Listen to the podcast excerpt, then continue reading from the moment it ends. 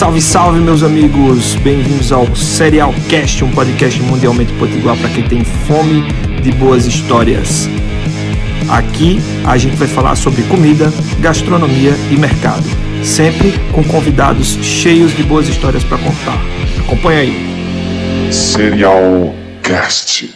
Salve, salve, meus amigos! Hoje eu estou aqui com ela, que é pesquisadora e profunda conhecedora da comedoria brasileira.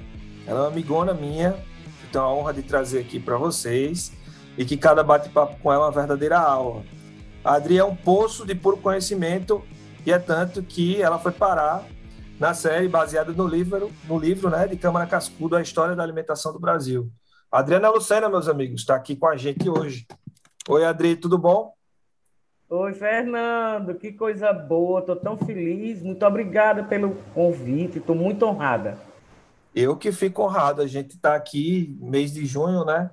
Mês de falar de tradição e não tem ninguém melhor do que você para trazer aqui. Ano passado, nesse mês de junho, eu estava trazendo aqui também um outro, não, não aqui no, no Serialcast, né? Mas nas nossas jornadas de lives, meu amigo Beethoven Picuí, e tem muita coisa que ele trouxe para falar da carne de sol e tudo mais, mas a gente não vai falar de carne de sol, não, a gente vai falar de você, porque cada vez que eu converso com você, eu descubro uma coisa nova. Eu sempre falo isso, eu e Rai, a gente sempre fala isso, né? E agora eu quero, quero apresentar você aos meus seguidores, como muitos já devem lhe conhecer, porque, afinal de contas, você é uma autoridade mas eu quero, eu sempre falo isso. eu estou muito honrado, de verdade, Adri. Sempre, sempre muito honrado de ter você nos projetos, tanto da gente, meu e de Rai pessoais, como nos do menu, ou dos nossos clientes. E aí eu queria que você falasse da sua história, né? Antes de qualquer coisa, começa a contar aí sua história, como você chegou até essa vida que você leva hoje de pesquisadora. Eita, é, é... Minha casa, a casa dos meus pais era sempre uma festa, uma eterna festa. Meu pai foi um dos primeiros gourmets da cidade de Natal, né? Então, é, era um apaixonado por cozinha, cozinhava muito, amadoramente, para os amigos. E tinha desde sempre um armário de temperos que as pessoas vinham de todos os lugares do mundo e traziam de presente para ele. A mãe dele era uma cozinheira de mão cheia, né? Que se chamava de cozinheira de mão cheia. E o pai do meu pai tinha um bar que eu não conheci na época da guerra, lógico que eu não conheci.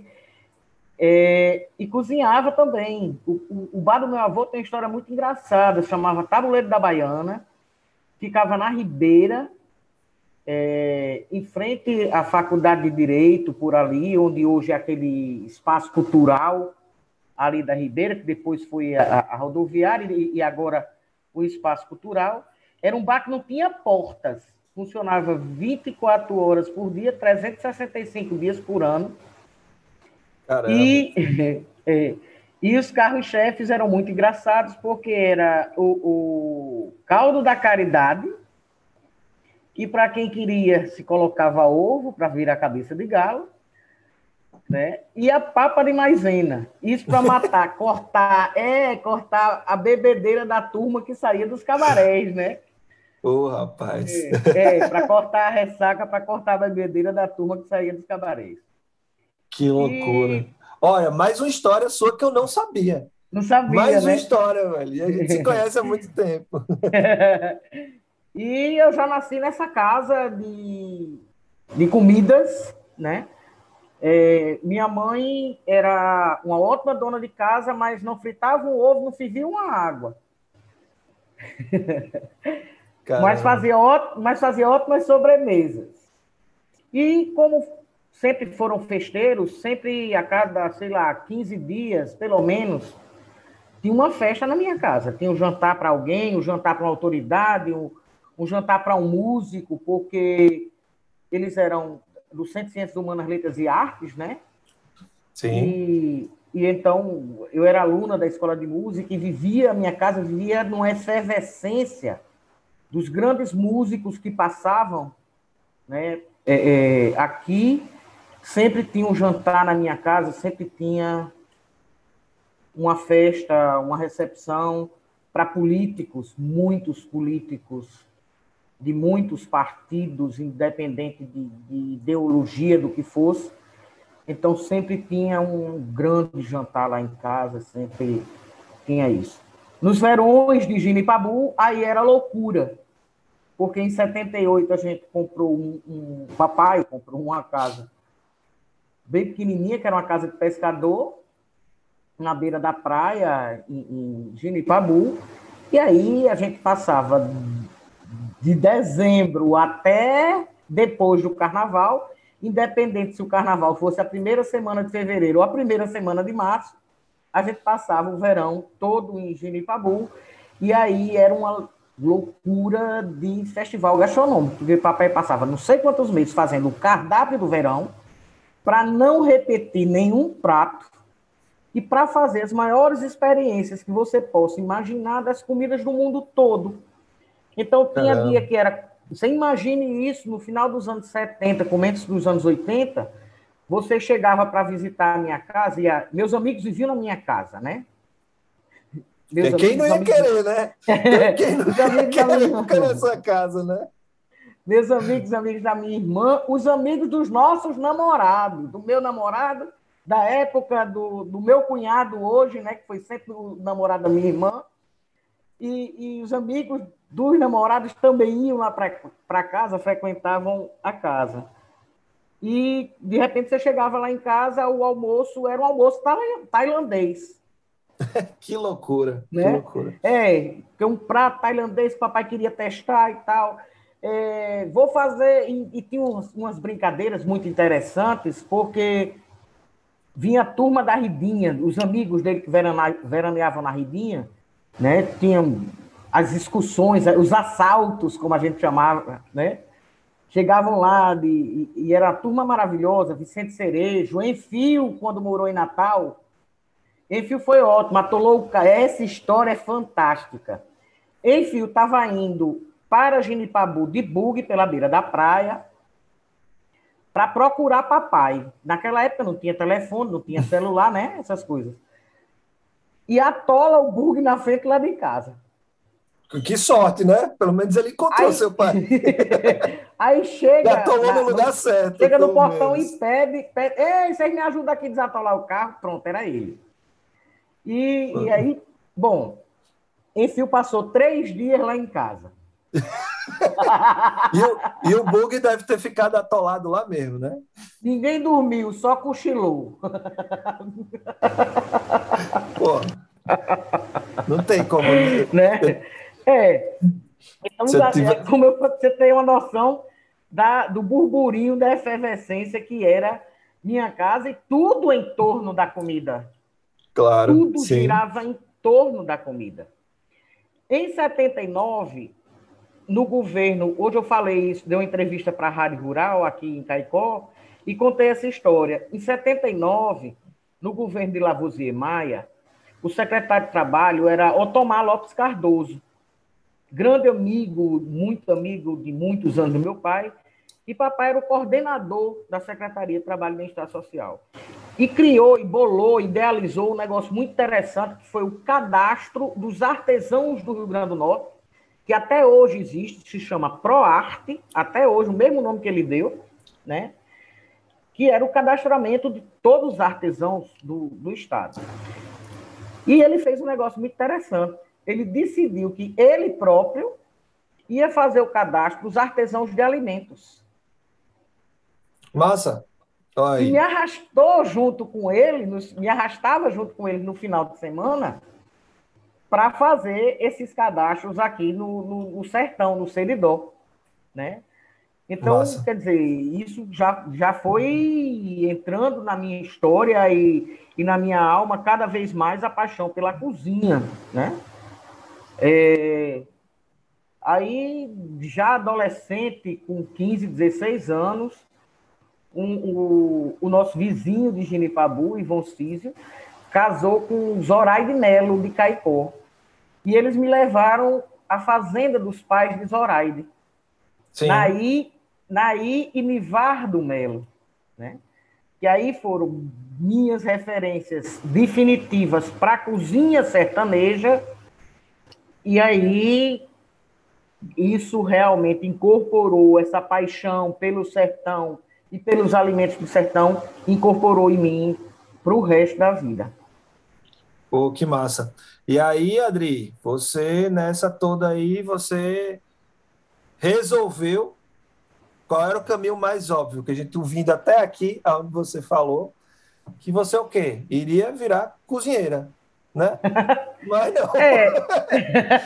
eu acho que é porque é o seguinte, eu vou dizer o que é. Você gostava de comer, mas eu acho que você gostava de treta mais do que de comer. Aí você resolveu ser advogado.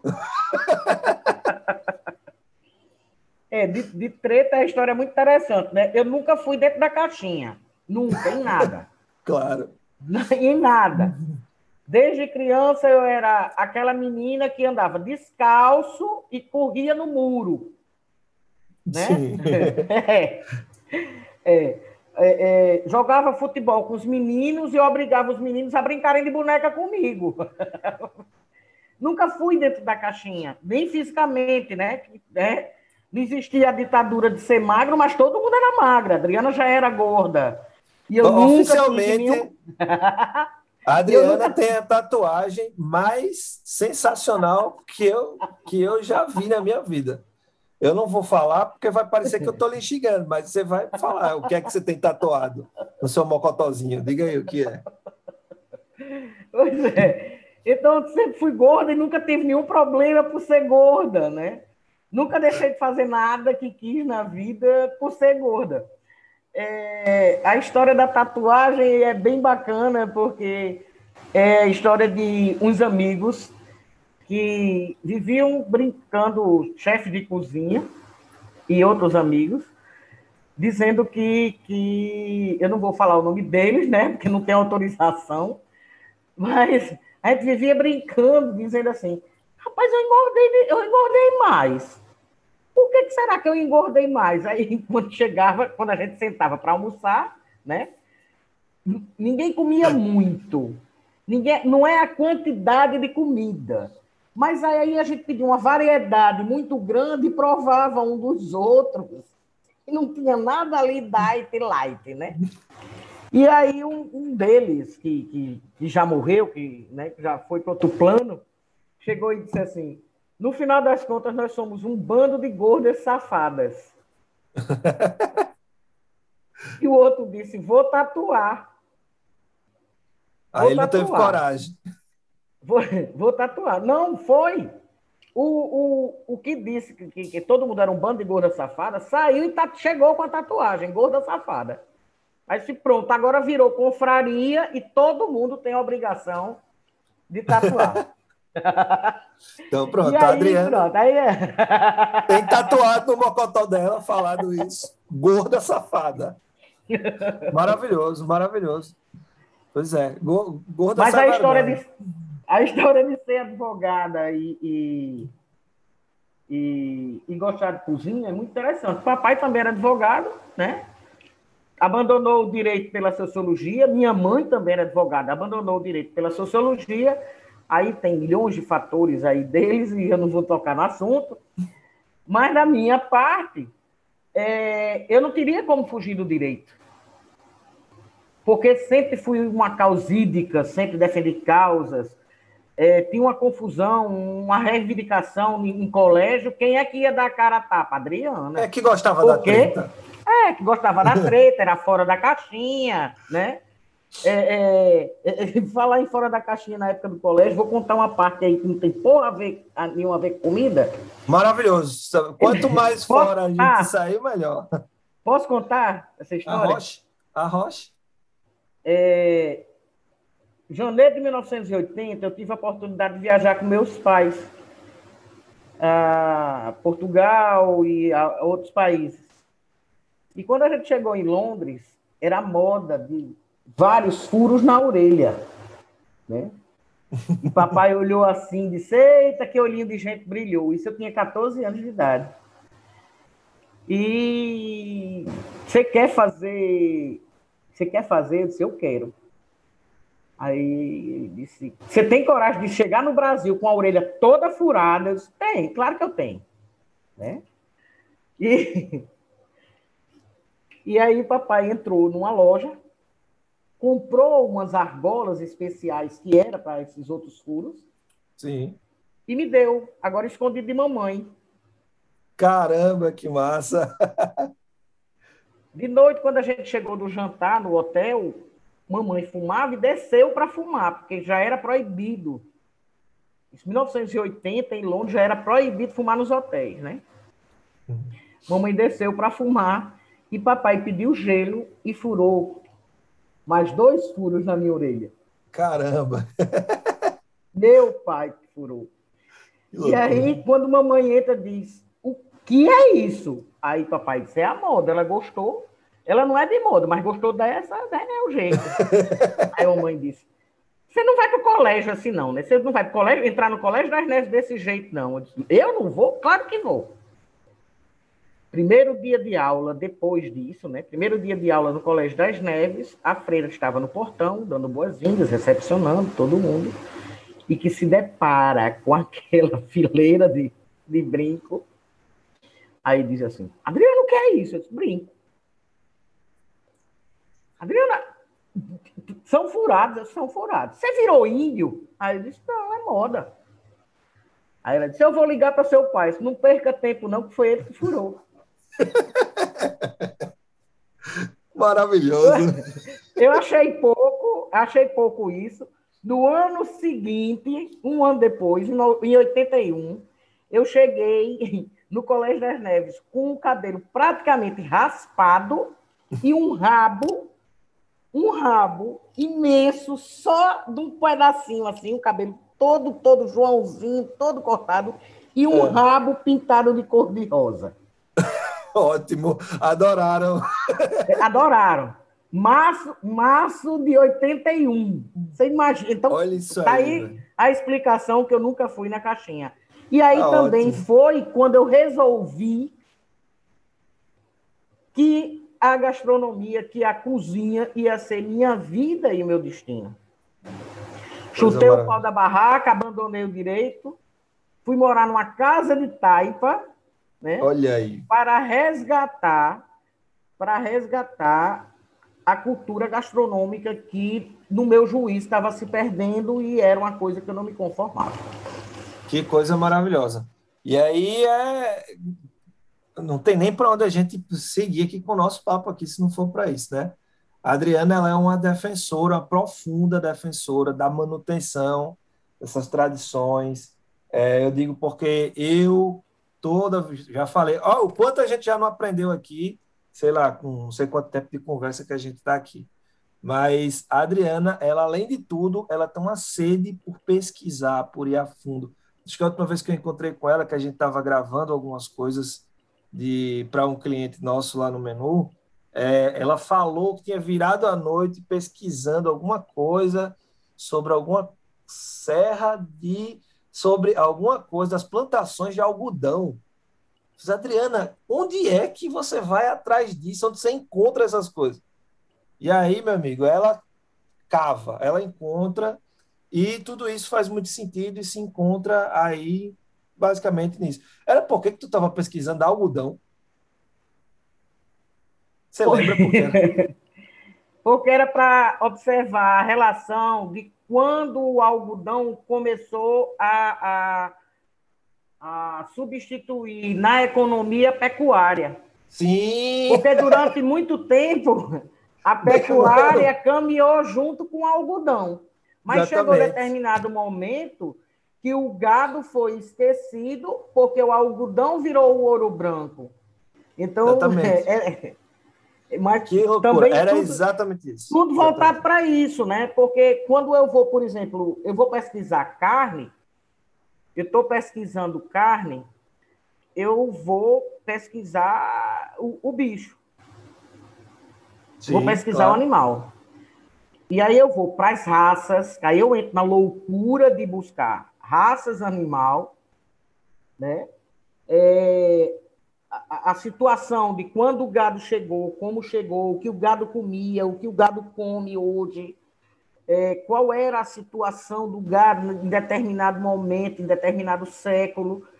Eu não estudo carne, só indo no supermercado, comprando um corte que já está embaladinho no negócio, ou Exatamente. buscando simplesmente referências já de, é, de do que internet, já escreveram, do é. que já escreveram e né, eu vou mais eu vou mais para trás. Claro, e assim, é, isso, isso é um grande ponto aqui que a gente tem que chegar, né? Porque é, hoje a gente, a internet é terra de ninguém, né? A gente sempre fala isso. Eu sou mais um ninguém explorando a internet. Mas eu sou mais um, um seu ninguém explorando a internet. Mas a grande verdade é o seguinte: é que muita gente está na internet e ela assiste. Eu, eu comento isso muito né, com as pessoas. Nego vai na internet, joga lá no Google o que ele quer ficar sabendo, ele assiste três vídeos de três pessoas diferentes falando a mesma coisa, e ele acha que fez uma pós-graduação no assunto, né? E apresentou TCC, tudo mais. Então, minha gente, aprenda o que é pesquisar. Pesquisar é o que a Adriana faz, entendeu? O que a gente faz é buscar um ali, de certa forma. Eu, a gente, porque eu sou desses também. Então, o que a gente está ali fazendo ainda não é a pesquisa. A pesquisa existe porque o que essas pessoas que a gente vê, às vezes, aí na internet falando com autoridade, com propriedade, ou apresentando propriedade, é porque tem pessoas como a Adriana por trás dessas pessoas, viu? Então, tá dado o recado, porque a uhum. gente tem que falar, né? a verdade. Sabe uma coisa é... que eu fico muito impressionada? É... Hum. Eu vou falar um pouquinho da manteiga da terra. A gente é. vai che ia chegar lá, mas já vamos nessa, já vamos nessa. Já posso, já posso tocar nesse nessa. assunto, mas claro porque aí foi pode. a história da pesquisa. Há muitos e muitos anos atrás, muitos mesmo, que eu nem sei contar quantos anos, eu tive a oportunidade de, de, de conhecer, vou até dizer, quando eu morava em Portugal, eu morei em Portugal entre 94 e 98, foi mais ou menos nesse período, é, é, minha sapateira é ótimo, né? A pessoa que consertava meu sapato é uma mulher. Ah. E o pai dela era quem que era o costureiro, que costurava, que consertava roupas, né? E eu ia, passava às vezes lá, saindo da faculdade, só para desopilar e tudo, para conversar com eles, né? Porque engraçado, ele era o costureiro e, e, e um grande cozinheiro. O pai dele tinha sido cozinheiro de profissão para os ricaços lá na Índia e tal, não sei o quê. E eu conversava muito com esse cara. Um belo dia me deu um estalo de perguntar sobre a manteiga de Goa. Eu já tinha ouvido falar da manteiga de Goa. Sim. Aí ele disse: olha, na verdade a manteiga não é, não é de Goa, é da Caximira. Aí eu disse: Sim. mas é a, é a manteiga que acende lanterna, é, que é pastosa e tal, porque eu já, já tinha feito no meu juiz a associação com a manteiga da terra, né? Sim. E ele disse, é isso mesmo, o nome dela é Gui, né? E aí me contou um pouco da história e tudo, não sei o quê. Bom, eu guardei essa história comigo. 2010 eu estava no Marrocos e fiquei muito impressionada com as guis em pilha em formato de cone, de pirâmide. Como é que no calor daquele as, as, as manteigas não derretiam, né? Sim. E eu já estava pirado, impressionado com esse negócio. Bom, dos cinco anos para cá, seis anos para cá. Só, só para virou... contextualizar, tá? Quando ela está falando da guia em pilha, não é a guia em pilha em potinho, não, como a gente vê no supermercado, não, minha gente. Não, é uma é pirâmide mesmo. A manteiga, a manteiga. É feito uma pirâmide, assim, um cone, sei lá o quê, o uma conteúdo. montanhazinha. O que está é. dentro do potinho, viu, por menino de apartamento? Tá dentro, pelo lado de fora, feito uma montanha, assim, como a gente faz uma montanhazinha de areia na beira da praia. Pronto, perfeito. Aí, o, o...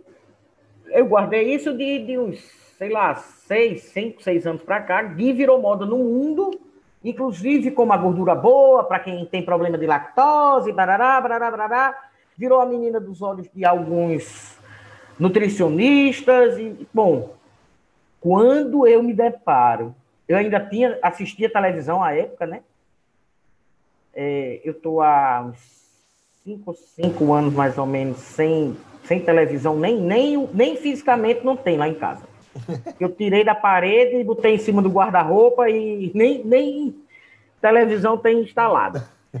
Maravilhoso. Aí é, é, eu me deparei com pessoas famosas né, dizendo que guia era uma manteiga clarificada, bastava comprar uma, uma lata de manteiga no supermercado, levar para casa, clarificar tirando a espuma, baixava tirar a espuma que tirava a lactose. Pronto, aí eu perdi o juízo,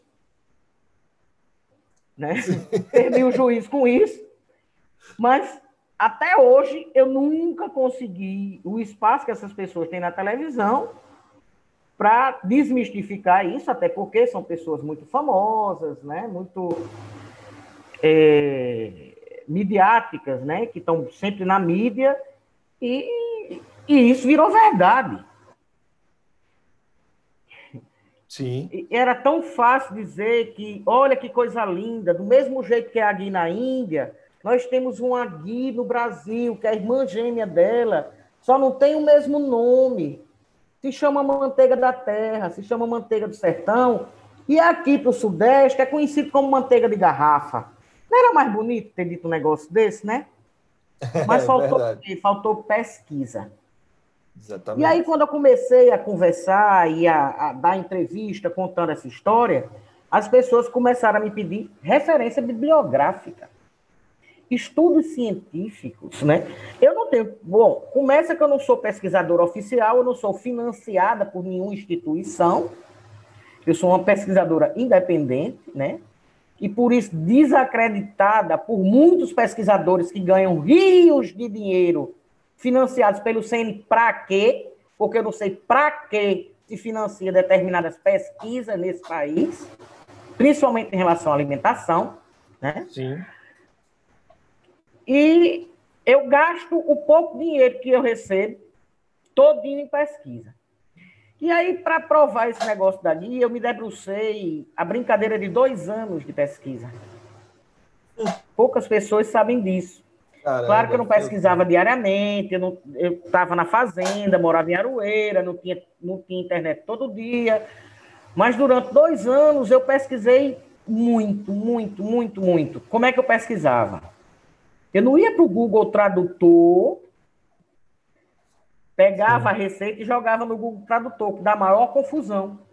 Porque nata vira creme, creme vira creme de leite, e isso dá um nó na história e você não consegue entender o que é realmente é, é, a receita de produção de ghee. E aí eu fui buscar insights indianos de professores, de pesquisadores, né? Conseguir com amigos que têm acesso a bases de pesquisa, que são cientistas, e têm acesso à base de pesquisas, algumas coisas é, é, relacionadas a isso, e aí fui aperfeiçoando e, e, e colocando num tradutor e corrigindo da tradução do tradutor né, uhum. para a realidade linguística. Perfeito. Então, eu eu falei isso tudinho só para dizer, Fernando, que é, é, muito fácil ser pesquisador de, de Wikipédia. Sim. É muito fácil ser pesquisador ganhando uma bolsa, grande ou pequena, ou sei lá o quê, de uma instituição pública, paga com o imposto que eu pago, que você paga. Sim. Certo? Para escrever um papelzinho só para publicar no, no, numa revista internacional, e isso não servir de nada para a ponta, isso não servir de nada para a preservação da cultura. Sem então, dúvida. eu prefiro continuar independente e fazendo meu trabalho voluntário de divulgação da Sim. cultura gastronômica, de resgate da nossa cultura gastronômica. Claro, e fato esse que a gente a gente, além de, de serem pesquisas altamente tendenciosas, né? Pesquisas que muitas vezes são financiadas para se obter resultados dessas pesquisas que vão, ser, vão favorecer alguém. Né? Com certeza. Vão favorecer alguém. Tanto que a gente está vendo aí que tem é, liberação de mais agrotóxicos, a cada ano acontece mais isso, e sempre vai se condenando, sempre tem um vilão, né? Sempre tem um vilão. E esses, esses argumentos são todos baseados em pesquisas que, quando a gente vai buscar lá na raiz, são altamente tendenciosas, estão sendo financiadas por alguém que tem, tem interesse nos resultados que vai se encontrar ali. É tanto Com que certeza. quando já começa a se achar algum, encontrar alguma coisa que não vai favorecer a quem financia, obviamente que é cortada essa verba, né? Imediatamente. Então tem para quê, é. né? Pois Passa é. não fazer mais sentido. Mas é isso. E aí, cara, a gente está aqui falando, mas a Adriana, com todo esse posto de conhecimento dela e toda essa essa essa bagagem que ela traz das pesquisas, né? A Adriana hoje é uma referência nacional, digamos assim, no que a gente pode Vixe, falar. Maria. Se não for, segue, porque a gente está conversando aqui, às vezes, ah, porque eu estava conversando com Alex. Ah, Alex, que Alex? Alex Atala. É assim, conversar com a Adriana. É, mas eu estava tava conversando com Carlos Alberto. Que Carlos Alberto? Carlos Alberto Dória, pelo amor de Deus. Então, são pessoas que são, de fato, se, se não for uma referência nacional, eu não sei o que pode ser, né? É, mas vamos lá. O que eu estava dizendo é que a Adri, ela fez parte né, do documentário, para quem não sabe, a história da alimentação no Brasil, que é inspirada no livro de Câmara Cascudo, e ninguém com mais propriedade do que para Adriana, Adriana para falar disso, né? Desse, desse documentário. Como é que foi isso, Adri? Conta aí. É, esse documentário foi um, um, uma produção de Eugênio Pupo, né, do cineasta Eugênio Pupo, e é, através da, da, Ai, meu Deus, esqueci o nome da produtora dele, deu um branco agora, total. Vou ficar devendo para vocês o nome dela, é uma pessoa muito querida, mas eu simplesmente esqueci é, pediu referência a algumas pessoas em São Paulo. Eu não vou citar o nome, porque você vai tirar onda comigo. Pode, pode citar para o povo saber como é, como é conversar com você. Ela pode perguntou. Citar. Ela perguntou a Bel Coelho e a Guta Chaves. É. Né? Quem, fraco aí. Quem deveria, quem deveria procurar aqui no Rio Grande do Norte, além da, da da família de, de Cascudo, uma pessoa que cozinhasse, uma pessoa que tivesse restaurante, fosse cozinheira, alguma coisa assim, é, mas que tivesse a pegada de Cascudo, né? E como tem muito amigo cozinheiro que tira onda comigo sobre isso, às vezes ligam 11 horas da noite, estou numa farra, aí ligam 11 horas da noite para mim, isso já aconteceu várias vezes, e diz assim: Dri, onde é que tem eh, em Cascudo falando sobre pimentas? Aí sai, tem muitas páginas. Não, mas a gente quer saber o negócio da malagueta e tal, não sei o que. Aí eu. Ai, vocês não têm o que fazer, não, mas a gente sabe que Cascudo está aí do seu lado. Na verdade, está aqui do meu lado também, viu, Fernando? Estou olhando para ele. Eu também estou é... aqui, ó. é... Ó, Homem, você tá. Vou até filmar aqui, ó. Cascudo está tá aí do seu lado, você sabe qual é a página que seu livro é todo marcado e tal. Então, por conta dessas brincadeiras, todo mundo sabe que agora, com o negócio de voo, que a gente só viaja com bagagem de mão, né? Por conta dessa presepada de, de ter que pagar a bagagem de baixo, eu não ando mais com cascudo para São Paulo, para Recife, para qualquer lugar que eu ia, cascudo ia na minha mão. É. Né? Pesa 4 quilos, fora os pedaços de papel que tem dentro, marcando os negócios. Exatamente. E aí já é 40% do, do que eu tenho direito de bagagem, eu já não levo, infelizmente, cascudo para todo lugar. Mas ele ia viajar para mim de todo lado. Cascudo para mim está aqui, ó, página 55, para você ser mais especificamente, mais especificamente para você ver como isso aqui é denso, né? Esse livro é e é uma Bíblia, né? Mas a Bíblia é, em todos os sentidos. É, no, na Lapa. Você sabe, você sabe que minha primeira hashtag foi Cascudo Minha Bíblia, né? Não sabia. Minha primeira hashtag do, do, do Instagram foi Cascudo Minha Bíblia. Pois é, é. tá aqui ele. 55 é, a página que eu tô ainda. Ah, você está lendo como eu, como eu li? A primeira vez que eu resolvi ler Cascudo como romance, Vicente Chees disse assim: Eu sabia que você era doida, mas não pensei que chegasse a tanto. Não, eu tô lendo aqui, assim, inclusive, eu tô numa fase que ele está falando da alimentação dos esquimós, dos esquimós. É, das caças, não é das caças? Exatamente, é nessa fase, exatamente. Ele está falando, é. ele, eu parei aqui que ele está falando da alimentação dos esquimós. Já tem alguns dias que eu não pego esse livro de novo aqui, mas voltarei. voltarei. É, e, e... e, aí, como é que foi? Voltando ao documentário. E aí, é, ela entra em contato comigo, né? É, acho que foi Bel ou foi Guta que passou o telefone, ela entrou em contato comigo e tudo. E aí resolveram fazer o primeiro contato com o Eugênio Pupo. Sim. E aí eu fui, conversei com ele e tal, não sei o quê, e ele disse, olha, eu quero que você acompanhe. O que você puder acompanhar em todas as gravações, eu queria que você acompanhasse e tal. Agora eu tenho um problema muito sério. Eu não tenho onde gravar queijo, queijos e carne. Aí eu liguei para eu liguei para Zoraide Melo de Caicó da Fazenda Reforma Sim. que é minha vizinha de frente aqui em Caicó. Olha aí. Sim. Né? É, é, e disse: Zoca, eu tô com problema. Eu tô precisando de um site de gravação. Sim. E aí a gente veio para Caicó. Ângelo Medeiros, chefe Ângelo Medeiros, professor Ângelo Medeiros, que hoje mora na Austrália, né? Sim. É, a Gorda Safada 2. Ou, oh, aí é, Ângelo veio também para fazer filhóis, né, para fazer os filhóis e doces, não sei o que e tal. E aí foi feito isso. E é, como é que se chama a história do. É making off, é? Eu acho que não sei da bexiga, mas é isso. Making off é o que não, não, não aparece, né? Isso, isso. Exatamente. Pois é. Tem duas horas e meia de gravação de áudio só o áudio comigo.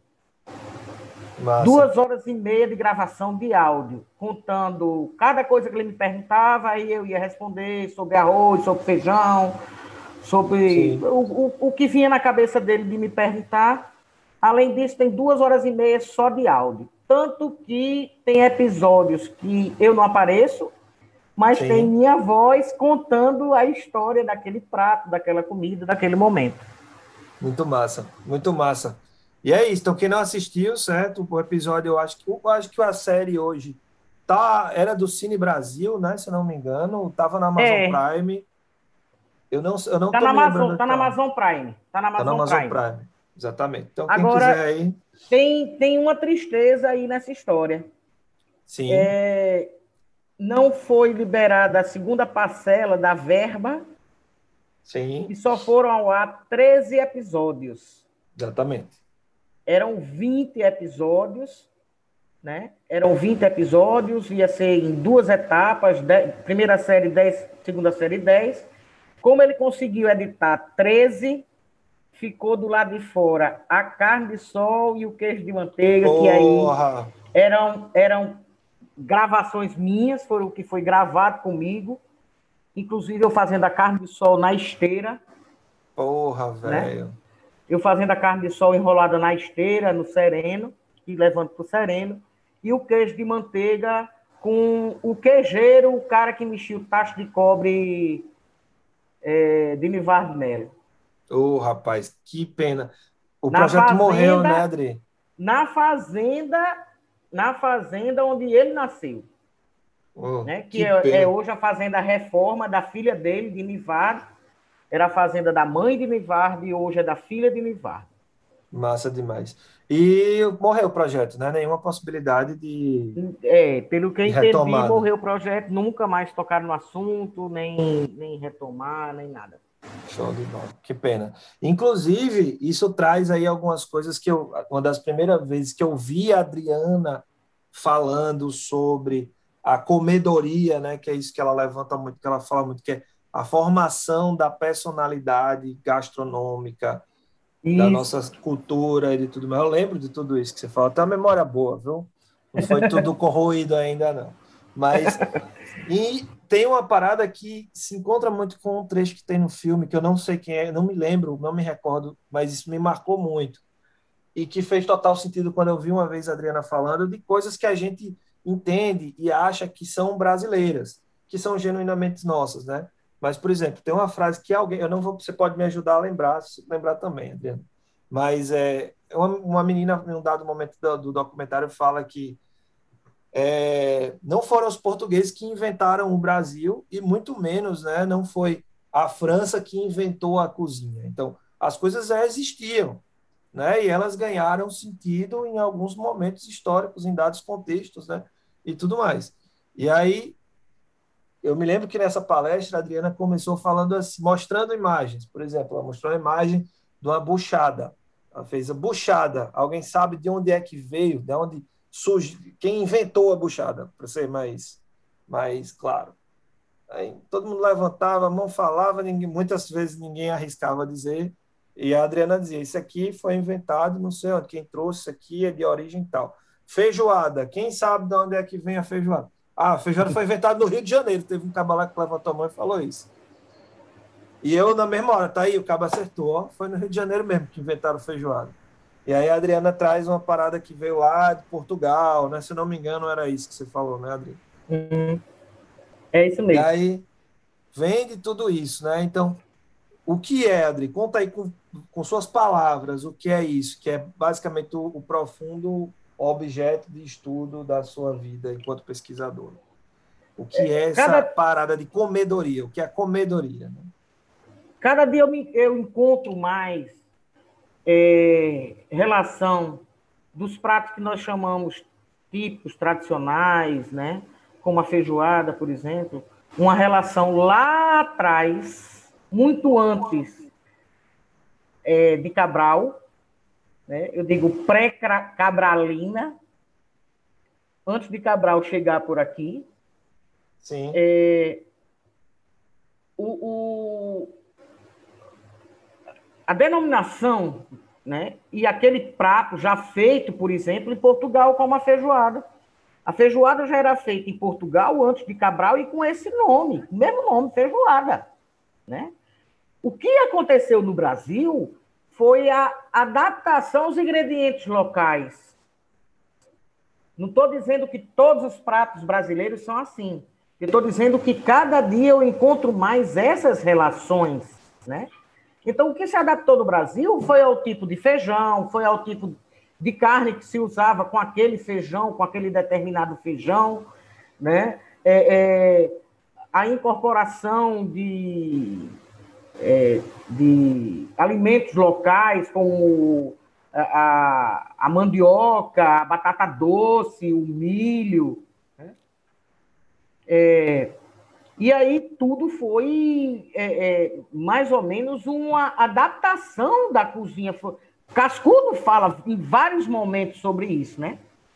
Sim. Principalmente na doceria, principalmente na parte de doceria. Mas na parte da cozinha tradicional da brasileira, que aí eu gosto de, como você falou, de chamar de comedoria brasileira, porque aí foi se formando a partir dessas adaptações e também foi se criando a partir dos ingredientes locais e a junção de ingredientes trazidos pelos portugueses, que aí sim foi uma, uma verdadeira criação de pratos, Sim. É a formação da nossa cozinha. E aí eu chamo comedoria brasileira, comedoria sertaneja, comedoria é, é, do pescador, né? Porque Nossa. foi. É, e eu tenho uma polêmica, para variar, né? Adriana apresenta polêmicas. Mas eu tenho uma polêmica que eu acho que o prato brasileiro ser feijoada é, não corresponde à, à realidade da formação da nossa comedoria. Por quê? Porque o feijão é nosso, mas o porco foi trazido pelo português. Ah, os, a maioria não entra os legumes. alguns temperos também são muito comuns em tudo. O que eu acho que tem mais identidade da formação e da junção dos três povos iniciais da formação da comedoria. Quais são esses três povos, para as pessoas entenderem o que a gente está falando aqui? Quem são esses três povos? O nativo brasileiro, que a gente chama de índio. Sim. O branco, que a gente chama de português. Né? Certo. Né? E, e os africano. africanos. Sim. De diversas etnias, de diversos lugares. Os africanos, né? Sim. Então, é, é é, para mim, o prato que mais representa a junção dessas três raças é o bobó de camarão. Hum. Olha aí, que massa, que massa. E era isso é o bobó de camarão. E aí fazer. tem muito interessante, porque também entram as técnicas. A macaxeira nativa nossa brasileira. O camarão também da nossa costa, não é? É mas aí entram todos os temperos usados na cozinha do branco, cebola, alho e cheiros, né? O cheiro verde, coentro, cebolinha, tal, não sei o quê. É, e entra o coco trazido pelo branco da Índia. Sim. E entra o dendê trazido da África. Da África mas com toda a identidade da comida que se chama hoje afro-brasileira. Sim, sim. Então, acho que nenhum prato tradicional nosso tem uma identidade tão forte de junção desses três povos quanto o bobó do camarão. Que massa, que massa aí. Maravilhoso, né? Delicioso. Eu adoro é, esses pratos com raízes africanas e que a gente até denomina, de certa forma, né, generaliza como cozinha baiana. Né? E é, a gente chama de cozinha baiana, cozinha de raiz africana, mas, na verdade, da raiz africana só tem o dendê. Pois é. Olha aí, que coisa massa. Né? Coisa massa. Por isso que eu digo, é a mistura. Da raiz africana tem só o dendê. Da raiz nativa tem o camarão e a macaxeira. Os temperos Sim. e as técnicas de branco, do branco. É, e foi surpreendente até esse papo, porque a Adri trouxe muitas coisas, assim, por exemplo, é, buchada. Eu achava que buchada era uma coisa. Buchada é celta. Celta, exatamente. É celta, onde todos os lugares onde os celtas passaram, ficou o que hoje a gente chama aqui de buchada. Olha aí. Eu acho que outra que eu achei interessante Inclusive, foi... é o prato, inclusive, buchada é o prato é, real da Escócia. Caramba! É o prato que na Escócia se serve em homenagem à rainha. Buchada, buchada. É, buchada. É. Olha aí. Só que lá, aqui antigamente se colocava arroz dentro do, do, do bucho, junto com as vísceras. Se colocava arroz, não sei porquê, em determinada época deixaram de colocar. Em Portugal ainda se coloca. Lá se chama de Maranhos. Não Olha. me pergunte que eu não consegui descobrir por que o nome Maranhos. Olha, para você que acha que buchada né? é de, é, né? Você que é muito chique, que não vai comer buchada, é a comida real da Escócia. Então, é. larga a mão e, de frescura e não comer buchada. E, e, nas famílias tradicionais na Escócia, o, o Ai, meu Deus, esqueci do nome em inglês, ó. Ih, Maria, eu já tô bem ruim de juízo. não problema não. O, o, o, a buchada, é, para entrar num banquete nas famílias tradicionais, aquele pessoal que anda com aqueles que a gente chama de saiote e também tem um nome específico, mas as famílias tradicionais, o gaiteiro, a gaita de folha escocesa, o gaiteiro vai na frente o chefe de cozinha leva as buchadas para entrar no banquete. Caramba, olha aí. Certo? Então, o dono da casa saca o seu punhal e corta, dedicando à rainha o prato. Olha aí, velho. Que. Ó, tô dizendo que toda vez que conversar com a Adriana é uma aula, velho. Não tem como não aprender nada falando com ela. E é muito irado. Se, para quem tem sede aí de, de, conhecimento e que gosta dessas coisas como eu, é um prato. Sabe, outra, vou, ainda vou dizer outra coisa, que não é nosso de jeito nenhum. Filhóis. Filhóis. Aí a pessoa, ah, é português. Aí você é antes do português. Ah, é de onde? É muito antes. É romano. Que massa. Que loucura. Os romanos faziam filhóis quando dominaram a Península Ibérica, que não se chamava Portugal na época, se chamava Ibéria. Era uma Sim. coisa só e se chamava Ibéria. Estudar história também é importante, né, gente? é. Quando os, quando os, os romanos dominaram a Ibéria, né? é, é, eles levaram filhóis, que já era feito, é, já era um prato comum né, em Roma. E era frito e era colocado no mel de abelha, mergulhado Sim. no mel de abelha. Até hoje é um prato típico da mesma coisa que se faz aqui, do intrudo, ou seja, do domingo gordo, né? No carnaval, e do, e do domingo de Páscoa. Do domingo de Páscoa. É, lá, para quem até hoje, na região da beira interior, em Portugal, que é onde ficou mais forte o Filhóis, é, e foi uma re região de grande dominação romana, até hoje tem muitas relíquias romanas ainda de encontradas de mármore e, e tal, de resto de templo, esse negócio. Na beira interior, quando falta farinha para fazer o filhóis, se faz de jerimum, se faz de abóbora. Que loucura! Olha da aí. mesma forma que no seridó, como farinha de trigo era uma coisa rara e cara, se fazia de batata doce ou de jerimum. Sim. Só as famílias muito ricas, muito, muito, muito, muito ricas, no Seridó, faziam filhóis de farinha de trigo até a Primeira Guerra Mundial. Que loucura. A partir da Segunda Guerra, que começou a ter mais uma frequência de farinha de trigo para o Rio Grande do Norte, e a partir da Segunda Guerra, quando se abriram as estradas e, e o comércio ficou mais fácil, é que houve é, é, aí uma, é, como é que eu posso falar? Um acesso mais fácil e menos caro da farinha de trigo. Mas a farinha aqui se adaptou a fazer o filhóis de batata doce e de girimum pela falta de acesso.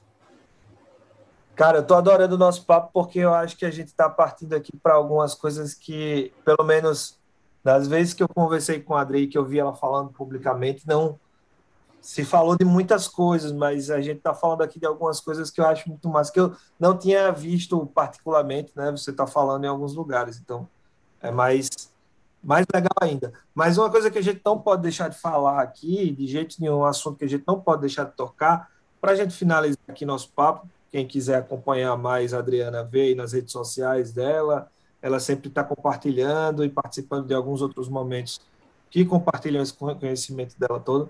Mas então pode deixar de falar da sua paixão pelos queijos, né, Adri? E das e pelas é. Fala um pouquinho disso aí, da onde é. vem isso e o porquê dessa paixão toda, né? Então, deixa eu lhe dizer que eu me lembrei do nome do, da buchada na Escócia. Sim, diga. Eu não sei se a pronúncia está correta, é Haggis, ou Haggis, H-A-G-G-I-E-S.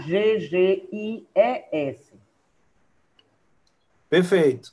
Está né? registrado. Né? A buchada tá em inglês. Para quem quiser. Buchada em inglês, é isso aí. Para quem quiser pesquisar. Show de bola. É, e aí você me perguntou agora da minha paixão pelos queijos. É, a gente sabe que pelos... veio lá da sua da da fazenda, né? De... É.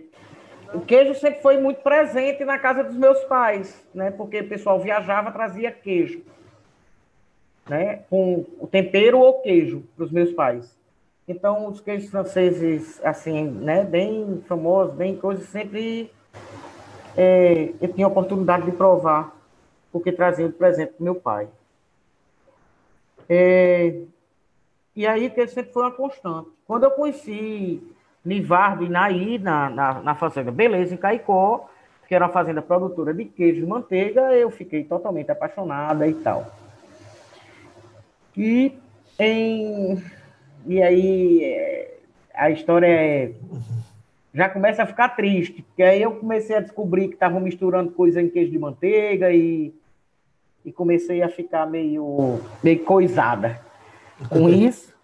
Nivardo morreu, é, Nivardo morreu e eu digo que, junto com o Nivardo, enterraram a receita do queijo de manteiga puro, sabe?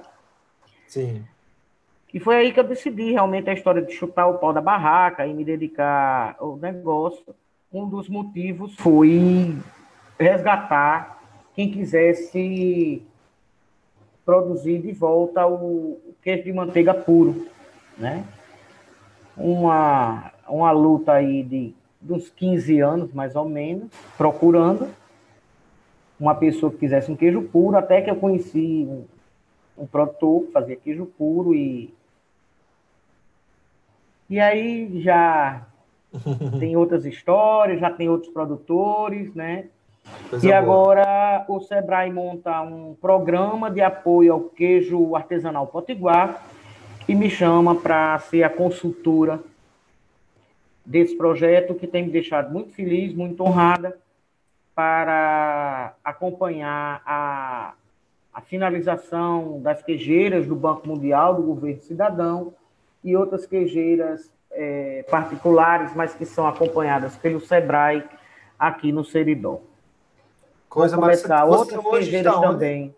Você está em Caicó hoje? Eu estou em Caicó, né? Eu estou acampada em Caicó.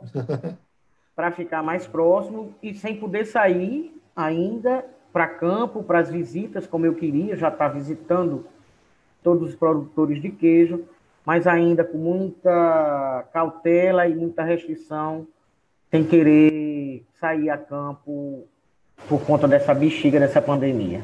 É, desse coronga. Mas massa, que coisa boa. Aí não poderia estar em melhores mãos aí esse projeto, né? Adri, vamos partir aqui para a nossa finalização, certo? Eu sempre é.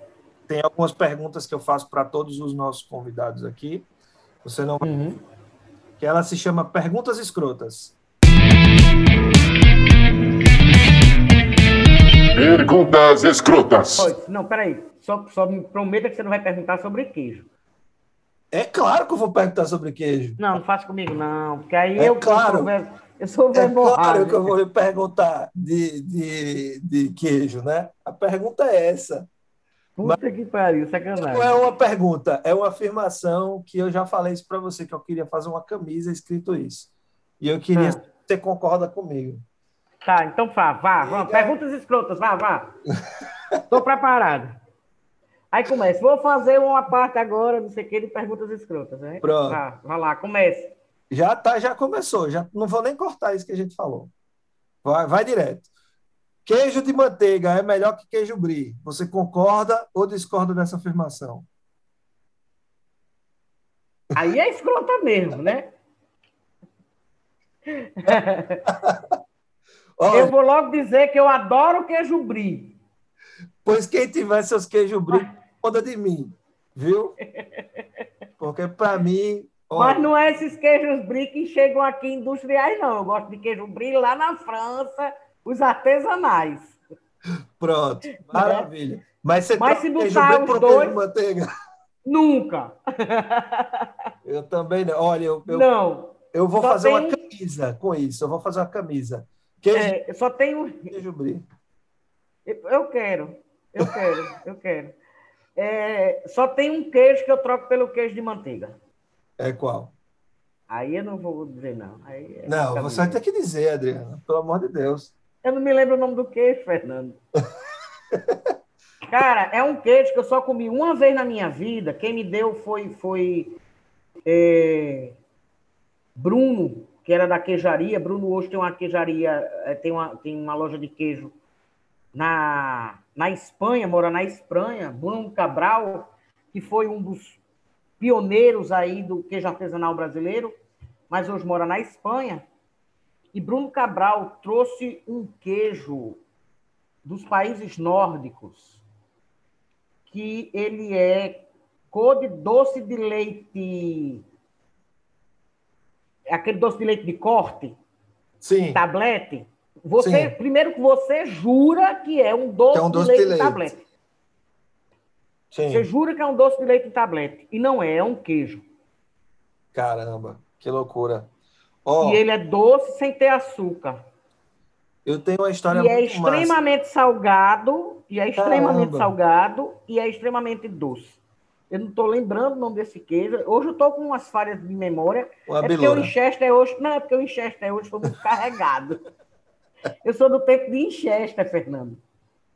É HD, né? Que chama agora, né? É, o HD. exatamente. É. O HD tá muito carregado. Tá foi cheio, pesado carregado. para mim. É, Tá. é como diz meu pai. Meu irmão chega para meu pai e faz: Pai, você tem que aprender a fazer não sei o quê. Ele faz: Homem, eu já estou querendo me esquecer de umas coisas, você está querendo que eu aprenda? Tá aí que eu vou adotar. Diga seu pai que eu vou adotar. Ele disse: Homem, eu estou querendo me esquecer. Aí você quer me ensinar um negócio? Estou querendo me esquecer Eu, esvaziar o HD. Pois é, eu, eu, vou começar a adotar isso aí, seu- essa frase do seu pai. Pode, pode adotar que, que vale, viu? Aí, ó, tem uma história massa com queijo de manteiga, que foi. é, eu contei essa história já para você. Quando eu morava na Espanha, embaixo da minha casa, quando eu morei no Borne, lá em Barcelona, tinha uma loja de queijo. De, um, um senhorzinho vendia queijo, uma loja super tradicional. Fazia muito pouco tempo que eu tinha chegado lá, então ainda estava meio matuto, assim, me- meio me ambientando com as coisas. Então, tudo para mim era muito novidade. E eu cheguei lá nessa loja, eu entrei para comprar queijo, assim, eu queria comprar um queijo para fazer torrada. Eu não queria comprar um queijo maravilhoso, entendeu? Eu queria. Aí eu pô, olhei lá, loja de queijos. Eu, opa, é aqui mesmo que eu vou comprar o queijo da minha torrada. E eu entrei nessa loja. E aí eu me deparei com milhões de queijos e o cara começou a me explicar tudo. Eu ainda não entendia muito bem espanhol, não, e ele percebeu que meu sotaque era meio macarrônico, né? Ainda ali naquela coisa toda, aprendendo a me familiarizar com o idioma. Ele fez: Onde você é? Eu disse: Eu sou brasileiro. E aí, como todo europeu, quando se depara com pessoas como a gente brasileiro, acha estranho, né? Porque ele pensa que, ah, como assim? Você é brasileiro? Não, não pode ser brasileiro e tal. Enfim, aquela velha rotulagem que se tem do que é o Brasil lá fora, né? É. E ele fez: Olha, eu tenho um queijo aqui que eu fiz. E que é um queijo que eu comi lá no Brasil. E eu achei que era algum queijo meia cura, algum queijo curado, alguma coisa mais para a banda de Minas, né? Para a banda lá do, da região sudeste, né? E aí ele trouxe o queijo. Ele fez, eu vou botar para você provar. Eu disse, Pronto, Rocha, bota aí, meu patrão. Se for bom, eu levo. Eu, eu valente todo, né? E aí ele me trouxe o queijo. E era um queijo de manteiga que ele fez. Eu contei essa história para você já, não foi, Adri? Contou, contou. Quando eu comi aquilo, a lágrima correu, assim, sabe? Eu disse, Pelo amor de Deus, não acredito nisso, não. E eu querendo, e eu fiquei emocionado e não conseguia me explicar para o cara, explicar, ó, eu sou da região, Essa terra. faz isso aí, entendeu? Eu sou daí, ó, sou daí.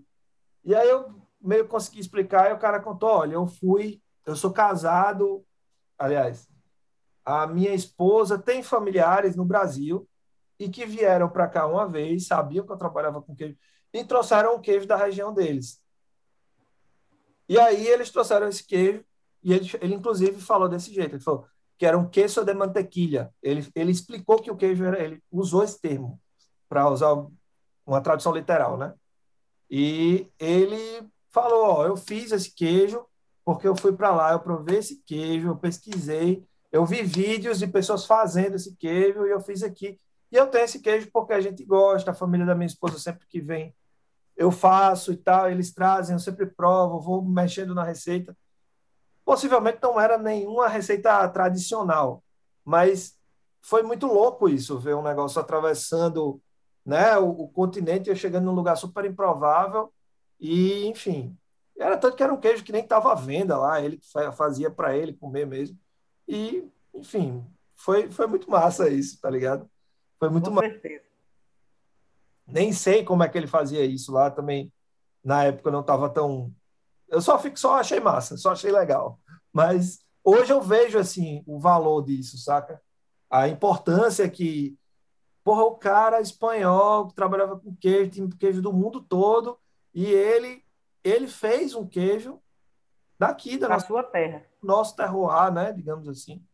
E lá, né? Da mesma forma que às vezes aqui a gente se aventura a fazer umas coisas que não são da nossa tradição, a gente acha legal. E o cara lá se aventurou a fazer o nosso. E às vezes a gente que está aqui não dá valor.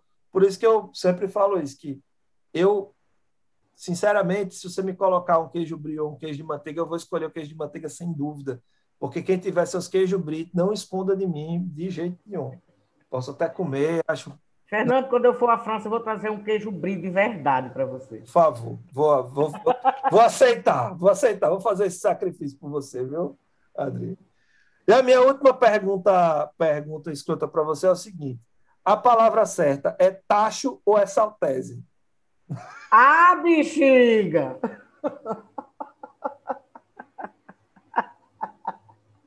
Ai, meu Deus.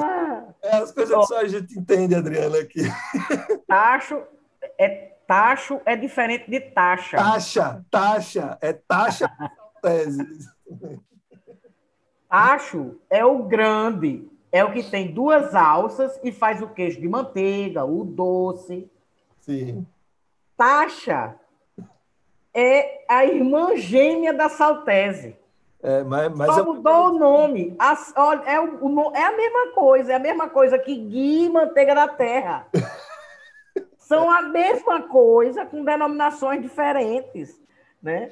Com, Ah, com meu Deus. a realidade, com a nossa realidade. E eu com essa história de. Você, sabe, você deve saber uma presepada minha com a história de Saltese, né? Sim. Eu estava num. Eu presenciei, Adriana. Ah, você estava você tava lá na hora, né?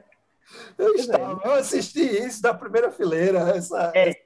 Em pleno festival gastronômico, eu me viro para um, pra um estagiário e digo: Meu filho, por favor, me traga uma frigideira. Aí ele disse: Frigideira? Eu disse: É, uma taxa. Aí ele disse: A senhora quis dizer saltese, chefe? Eu disse: Não, quis dizer frigideira mesmo. Parlez-vous français, monsieur?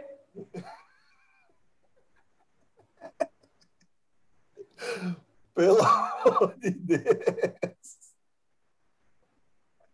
Pois é, Adriana. é, ó, o povo quer cada. Olha, se a gente não pode chamar uma saltese de taxa, eu estou morrendo de medo daqui a pouco a gente não, não poder dizer que é papa girimum. A gente vai virar papa abóbora. É verdade. É verdade. Maravilhoso. Maravilhoso. Até porque essa, essa eu ainda vou dizer.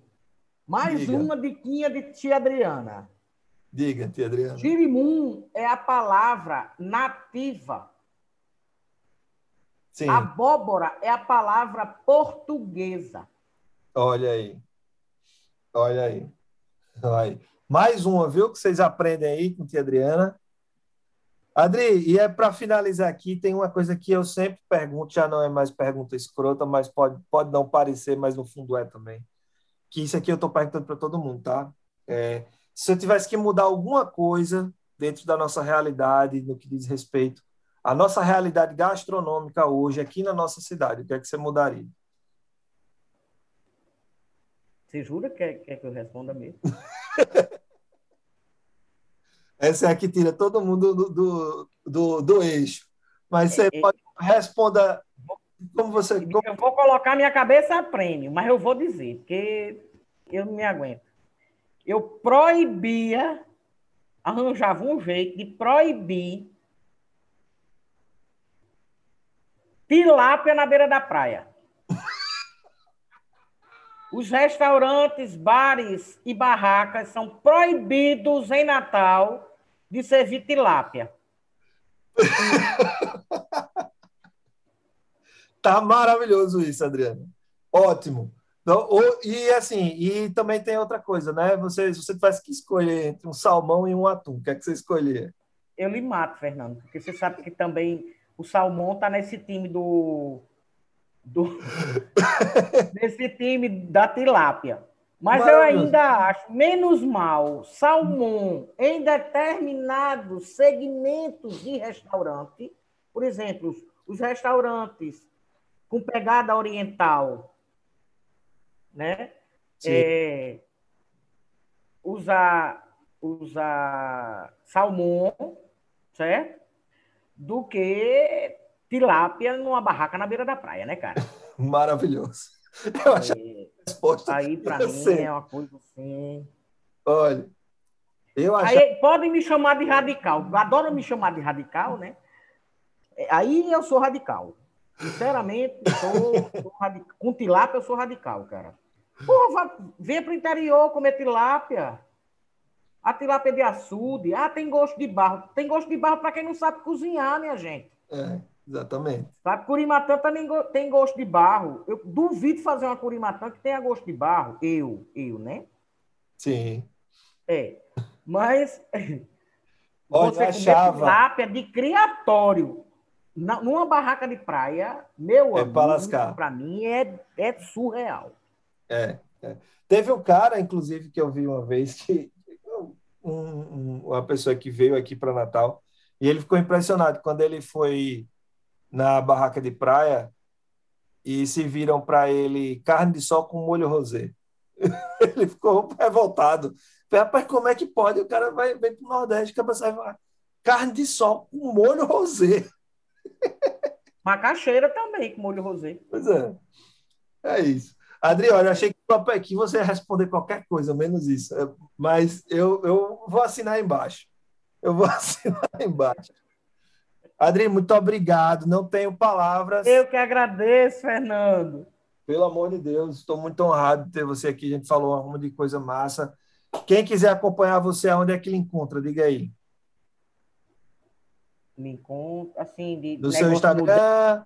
Não é negócio moderno. Esse negócio. É, esse negócio moderno, eu não sou muito. Não, não tenho muita afinidade com esse negócio de seguidor, de não sei o quê, de, é, de acompanhar. Eu, eu até posto bastante no Instagram, quando me dá na veneta. Mas não sou muito ligada nisso. Meu Instagram é. Como é o nome daquele tracinho que é embaixo? Underline. Pronto, esse negócio aí. Underline. Adriana Lucena, uma palavra só, miúda, toda miúda, toda. Toda minúscula. Maravilhoso. Maravilhoso. Adri, muito obrigado. Sua... Eu que agradeço. Um beijo em raio. Um Tô cheiro. Saudade de vocês. Vamos se encontrar em breve. Fazer um cozinhado para vocês. Oxe, meu Deus, meu sonho. Um cheiro, viu? Obrigado. Um beijo, beijo para vocês. Obrigado. Obrigado pela paciência. Serial Cast.